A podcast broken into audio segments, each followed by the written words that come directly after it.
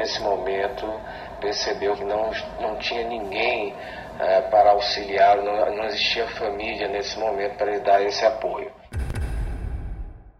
Olá, operários! Sejam bem-vindos de volta ao Fábrica de Crimes. Eu sou a Mari. E eu sou a Rob. E finalmente o ano começou, né, gente? Eu confesso que depois do nosso recesso, engatar nesse ritmo de ano novo foi dureza, mas agora a gente só para no final do ano. Pois é, gente. Eu cheguei a pegar a gripe, não peguei Covid, mas fiquei com aquela gripe chata, sabe? Que atacou várias pessoas. Mas, ok, né? Começamos o ano meio zicada, só que agora tá tudo sob controle.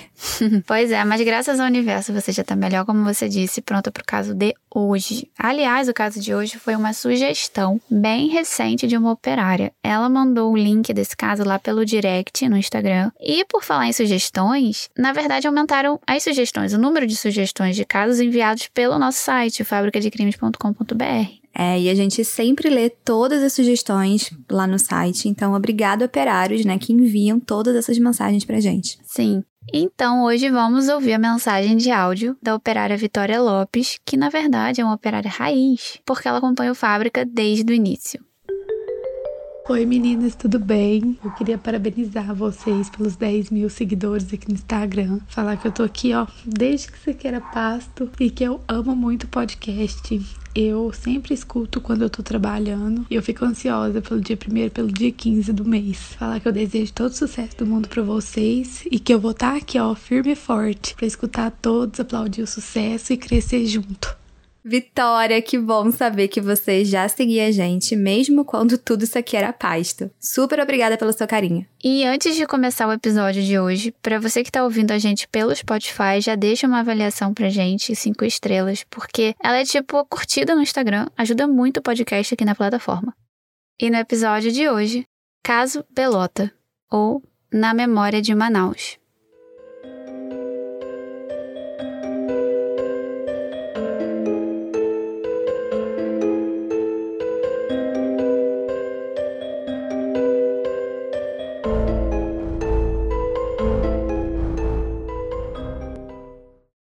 Bom, o caso de hoje, se não me engano, se passou num lugar que a gente nunca comentou por aqui, nunca apareceu pela fábrica. O estado do Amazonas, especificamente em Manaus. E de acordo com as notícias, esse foi um dos casos que mais chocou Manaus. Claro que existem outros, obviamente, afinal a gente vive num país com uma fonte inesgotável de crimes, mas esse definitivamente ganhou os noticiários na época. E essa história aconteceu lá na zona sul de Manaus e no dia 22 de janeiro desse ano completa nove anos. Imaginem, operários, que você, por exemplo, trabalha como uma diarista, trabalha na casa de uma família, conhece a rotina, as pessoas, convive com elas semanalmente. E num dia, como qualquer outro, chega para trabalhar. Abre a porta da cozinha, caminha até encontrar alguém para dar um bom dia.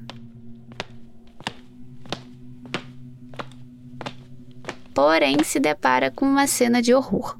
Você encontra sua patroa, a filha dela e o doguinho da família mortos.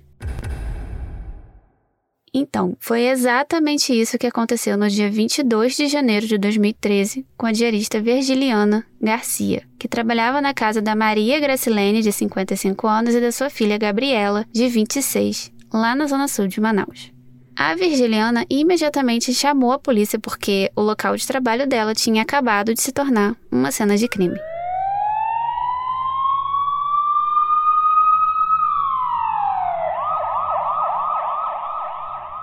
E aqui a gente já avisa que vem uma descrição bem gráfica a seguir, que pode ser desconfortável para algumas pessoas. E a polícia, ao chegar no apartamento, ela se deparou com o corpo da filha Gabriela em cima de uma cama, enrolada em um lençol. Ela estava vestindo uma camiseta e um short, e a mãe dela, Maria Gracilene, no corredor do apartamento. Além disso, a polícia encontrou o cachorrinho Yorkshire, o Rick, degolado embaixo da cama onde a Gabriela estava. Pois é. A Gabriela era filha de pais separados, vivia com a mãe nesse apartamento e ela convivia normalmente com o pai em outra casa. Então, eles conviviam bem. O pai visitava a filha no apartamento da ex-esposa. A ex-esposa Maria Gracilene sempre que viajava levava presente para o filho do ex-marido, né, fruto de uma nova relação. É, então a Gabriela realmente tinha uma família que era tranquila, né? Porque ela se dava com o meu irmão por parte de pai. Sim, totalmente. E quando ela morreu, ela estava terminando o curso de odonto lá na Universidade do Estado do Amazonas e ela estava assim, tipo, no último período. E a mãe, Maria Gracilene, tinha um bom emprego, ela era coordenadora geral de comércio exterior lá na Superintendência da Zona Franca de Manaus, a Suframa. E aqui vem um detalhe. Tanto a mãe como a filha apresentavam sinais de estrangulamento. Já o doguinho Rick também foi encontrado morto, né, embaixo da cama dela, degolado. Então, a polícia rapidamente suspeitou de latrocínio. De acordo com o Tribunal de Justiça do Distrito Federal, o latrocínio seria uma forma qualificada do crime de roubo. Então, quando a pessoa, durante o roubo, emprega uma violência que resulta numa morte. E o latrocínio, então, não tem intenção de matar. A pessoa no latrocínio, ela quer subtrair o objeto da outra pessoa. Mas a morte acaba ocorrendo durante a violência empregada. Só que essa suspeita da polícia de latrocínio ela não foi muito longe, e talvez tenha sido descartada naquele mesmo dia. Isso porque naquela mesma manhã, no dia 22 de janeiro de 2013, a polícia recebe um outro chamado.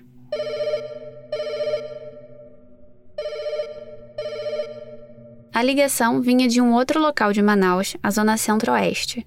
Era uma mulher chamada Maria Nésia, também diarista, ligando desesperada porque tinha acabado de encontrar o patrão morto na cama. Tá, então no mesmo dia, a polícia recebeu dois chamados vindos de duas diaristas em locais diferentes de Manaus, mas que encontraram os patrões mortos. exatamente, bizarro, né?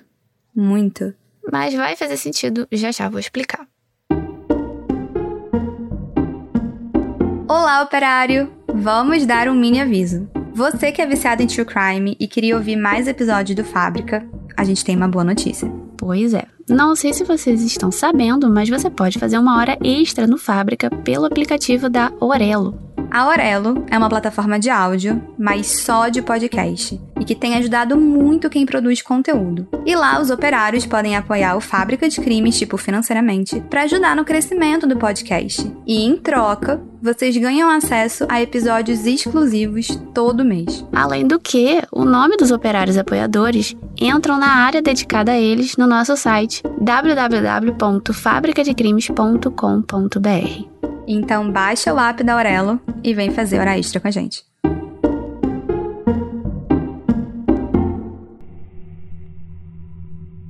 Nesse segundo chamado, a polícia encontrou Roberval de Brito morto na cama, com as mãos amarradas e também com sinais de estrangulamento. Ou seja, parecidíssimo com o que aconteceu com a Maria Gracilene e com a Gabriela. Uhum. Então, assim, não demorou muito para a polícia descobrir que o Roberval era irmão da Maria Gracilene e tio da Gabriela. Aí, aquela suspeita de latrocínio que eu falei foi descartada e a polícia começou a analisar a hipótese de que alguém da família era o responsável pelos assassinatos. É, só restava saber quem que era. É, mas vou te contar que não foi muito difícil, porque no mesmo dia 22, à noite, três suspeitos já foram ouvidos pela polícia. Rodrigo Alves, Juan Magalhães e Jimmy de Queiroz. Sendo que o Jimmy era filho do Roberval, que é a vítima do segundo chamado. Acontece que durante o depoimento, só dois desses suspeitos confessaram o crime. O único que negou tudo de início foi o Jimmy, apesar do Rodrigo e do Juan dedurarem ele, dizendo que é, eles planejaram aqueles três assassinatos por três semanas. E o motivo? O motivo foi a herança do Roberval. Mas no dia seguinte, dia 23, o Jimmy finalmente confessou os crimes contra o pai, contra a tia e a prima. E um detalhe que eu li é que o delegado contou que o Jimmy resolveu falar, porque enquanto os outros dois acusados, o Rodrigo e o Juan, estavam, tipo, recebendo visita, alimentação dos familiares, o Jimmy estava simplesmente sozinho. Ninguém foi na delegacia visitar ele ou levar um lanchinho, digamos assim, né? E foi aí que ele resolveu contar tudo, tudo, tudo, nos mínimos detalhes. E eu botei um trechinho da entrevista desse delegado dada para Globo para vocês ouvirem. O Jimmy, nesse momento, percebeu que não, não tinha ninguém é, para auxiliá-lo, não, não existia família nesse momento para ele dar esse apoio. Então, nesse momento, é, o Jimmy ele começou a perceber o erro que cometeu e ajudou, resolveu ajudar com as investigações, relatando minuciosamente como se deu o planejamento e a morte das vítimas. No dia do crime, por volta de 5 e meia, o Jimmy foi até o condomínio da tia, Maria Gracilene, e da prima Gabriela com a desculpa para pegar uma agenda. E aqui eu dou uma explicação do porquê ele teria uma agenda na casa da tia e da prima. Parece que em algum momento o Jimmy morou com elas por mais de um ano, eu acho, porque a tia Maria Gracilene cuidou da mãe dele quando ela ficou bem doente, então ela montou até um quartinho para a mãe dele, como se fosse uma UTI. E o Jimmy continuou morando na casa da tia depois da morte da mãe. Então o Jimmy tinha uma boa relação com a tia e com a prima. É. Cara, assim, ao que parece tinha. Ele até usava os carros delas, tinha chave de casa, mas ele matou elas, né? E o doguinho. Então, como eu tava falando antes, no dia do assassinato, ele já não morava mais lá, né? Então, assim, ele voltou dizendo que tinha esquecido uma agenda e encontrou a prima Gabriela em casa. Foi aí que ele deu uma desculpa que não tinha encontrado a tal agenda e pediu para passear com o doguinho, o Rick, pelo condomínio. A Gabriela deixou, né? Tudo ok. Mas quando o Jimmy desceu, ele se encontrou com o Rodrigo e com o Juan. Deu a chave do apartamento pro namorado, que era o Rodrigo. Aí o Rodrigo teria subido pro apartamento, entrado com essa chave e atacado a Gabriela. E ele teria asfixiado ela com um pedaço de película que escurece vidro de carro, sabe? Ela tentou se defender, arranhou o pescoço dele, mas rapidamente sufocou. Só que não foi só isso que o Rodrigo fez, porque a perícia encontrou sêmen dele na Gabriela, indicando que ela tinha sido também estuprada por ele. E nesse ponto, na época, tinha até uma dúvida se esse estupro teria sido antes da morte dela ou depois. Exatamente. Eu lembro que eu li uma notícia que dizia assim: estupro ou vilipêndio. Porque se ele teve relação sexual forçada com ela, viva, seria estupro. Mas se ocorreu depois da morte, digamos assim, o crime passa a ser outro, que passa a ser crime de vilipêndio, né, de cadáver. Pelo menos pelo que eu li, para a maioria dos penalistas, esse é o entendimento. E quanto ao doguinho Rick, parece que ele latia muito e o Jimmy, tipo, ele deu ordem para matar ele. Por volta das oito e meia da noite, a mãe da Gabriela chegou em casa e ela foi surpreendida pelo Jimmy, Rodrigo e pelo Juan, que mataram ela.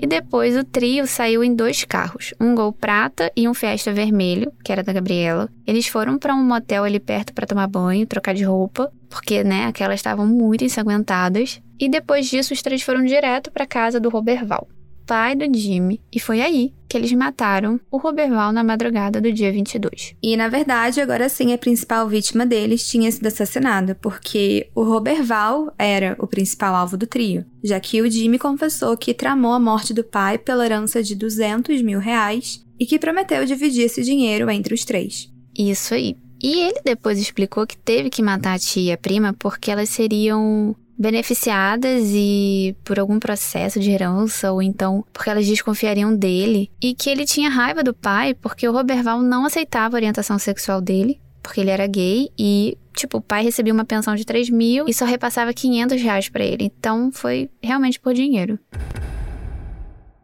No próprio dia 22 de janeiro, a Suframa emitiu uma nota de pesar pelo assassinato da Maria Gracilene, que a Rob vai ler agora. Abre aspas.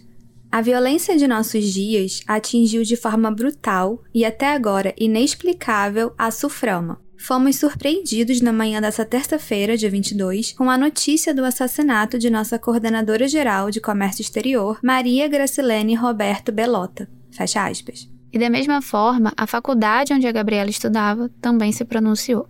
Abre aspas. A Universidade do Estado do Amazonas lamenta o episódio ocorrido em Manaus e que ocasionou o falecimento da jovem Gabriela Belota e de dois de seus familiares. Gabriela era uma aluna de odontologia da UEA e iniciaria nesse semestre o nono período do curso. Fecha aspas.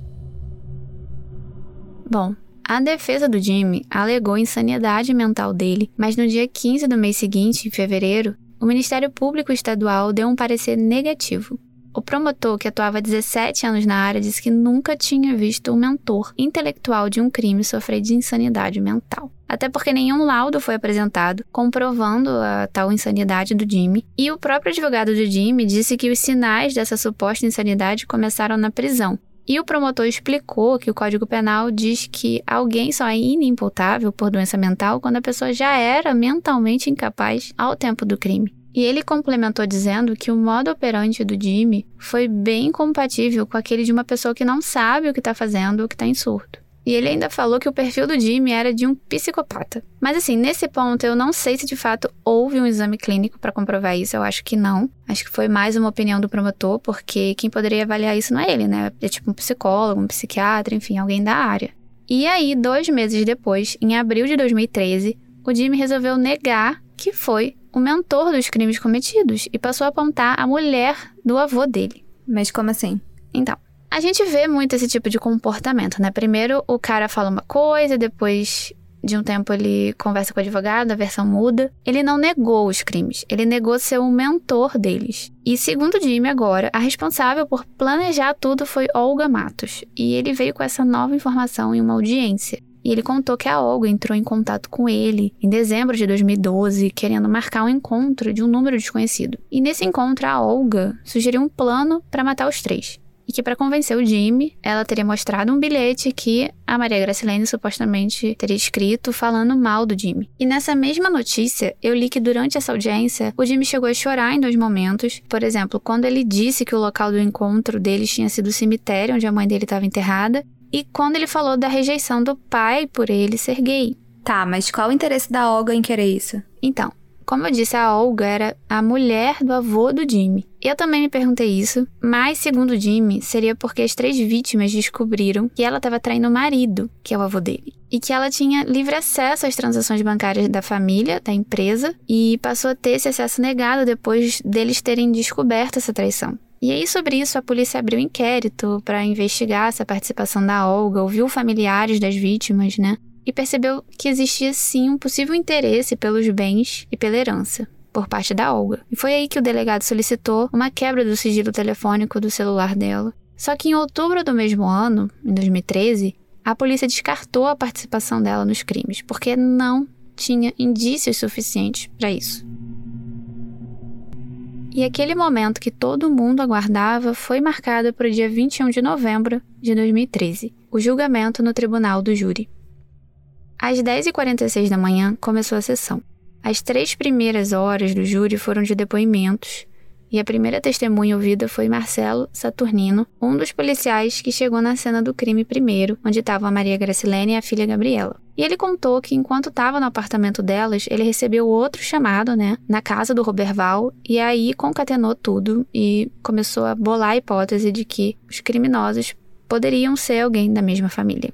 E ele contou um detalhe curioso que eu não falei antes. Ele disse que o Rodrigo, namorado do Jimmy, foi até a cena do crime e que os investigadores notaram arranhões no braço dele, né, e no pescoço. É, mas assim, como criminoso, ele não foi muito esperto, né? Porque ele voltou lá todo arranhado. Pois é, mas é esperar o quê, né? De alguém que fez o que ele fez, né? Enfim. É. Aí o policial já levantou a hipótese de que aqueles arranhões podem ter sido provocados por uma das vítimas, que tentou se defender, e foi o que de fato ficou comprovado, porque aqueles arranhões no pescoço e no braço eram da Gabriela. A segunda testemunha ouvida foi a Maria Nésia, a moça que trabalhava como doméstica na casa do Roberval. E ela disse que ele estava demorando para acordar e que aí decidiu ir até o quarto para ver se ele estava bem. E lá, ela encontrou o Roberval morto. Ela disse em depoimento que ligou para Olga e contou o que, que tinha acontecido. Ela disse que trabalhava na casa dele há oito anos e que o Jimmy não era muito de visitar o pai, que nunca tinha presenciado uma briga entre eles e que o Robert Val nunca comentou sobre problemas na relação dele com o filho. A próxima testemunha foi a Virgiliana Farias, a funcionária que encontrou Maria Gracilene e a filha mortas. Ela contou que um pouco antes o Jimmy ligou para ela para saber se a mãe e a filha estavam em casa, dizendo que tinha esquecido a tal agenda. E ela relatou que o relacionamento do Jimmy com a tia e com a prima era bom, que ele tinha as chaves do local, costumava frequentar o apartamento e que o Rodrigo, namorado, já havia estado lá antes. Outra testemunha foi o pai do Rodrigo, o pai dele, inclusive, respondia criminalmente por maus tratos a outro filho que veio a óbito. E em relação ao Rodrigo, ele disse que o filho andava deslumbrado com presentes de grife e viagens para a Europa e que não queria perder ele para as drogas. O julgamento continuou até a manhã do dia seguinte, e após mais de 20 horas de julgamento, a juíza pronunciou as sentenças. O Jimmy pegou pena de 94 anos de prisão. 30 pelo assassinato da prima, 30 pelo da tia e 34 pelo do pai. O Rodrigo foi condenado a 94 anos e 8 meses, dos quais 29 anos pelo homicídio da Gabriela, 10 anos pelo estupro dela, 3 anos por furto qualificado, 8 meses pelo crime de maus tratos do doguinho Rick, 29 pelo homicídio da Maria Gracilene e 23 pelo assassinato de Roberval. E o Juan Pablo foi condenado a 84 anos, 29 pelo homicídio da Gabriela, 3 por furto qualificado, 29 pelo assassinato da Maria Gracilene e mais 23 pelo do Roberval. Ou seja, um total de 272 anos e 8 meses. Depois de presos, o Juan, o Rodrigo e o Jimmy, eles receberam represálias dos próprios presos na cadeia que juraram-lhes de morte. Então a administração penitenciária resolveu colocar os três em celas isoladas por um bom tempo, só que logo depois eles voltaram para o convívio com esses presos. E no ano retrasado, em 2020, saiu uma matéria mais recente sobre esse caso, e nessa matéria o pai da Gabriela contou que hoje, no apartamento em que a filha e a esposa morreram, são realizadas reuniões da igreja presbiteriana conduzidas pelo filho dele, o Henrique, e pela esposa atual. E ele disse que o filho Henrique faz a mesma faculdade da irmã, odontologia, e que jamais perdoaria os três. Lê esse trechinho pra gente, Rob. Sim, abre aspas. Eu não o perdoo nunca. Como perdoar um desgraçado desse pelo que fizeram com a minha filha e ex-esposa e com o próprio pai? Se eu perdoasse uns assassinos desses, eu acho que a juíza que o condenou ia mandar me prender. Fecha aspas. Em 2015, o Tribunal de Justiça, em segunda instância, decidiu reduzir as penas dos três réus em 15 anos para o Jimmy e 24 para o Rodrigo e para o Juan. E assim, até onde eu consegui saber, o Jimmy tá preso no Centro de Detenção Provisória Masculina 2 e não recebe visitas de familiares, só de advogados. E curiosamente, ele foi até colocado para prestar serviços, né, para diminuir a pena dele, como serviços gerais, mas ele foi tirado porque ele passou a levar recados de um lugar para o outro dentro da prisão. Ou seja, aparentemente uma pessoa dessas não tem jeito, né? Bom, operário, se vocês ficaram tão chocados com esse caso, a gente te entende, porque a gente também ficou. É, agradeço novamente ao operário que indicou esse caso pra gente. Sim, e lembrando que as fotos do caso já estão no Instagram, arroba podcast Fábrica de Crimes, e que tem episódio todo dia 1 e 15 do mês, e episódios extras na Aurelo para os apoiadores do Fábrica. Isso aí.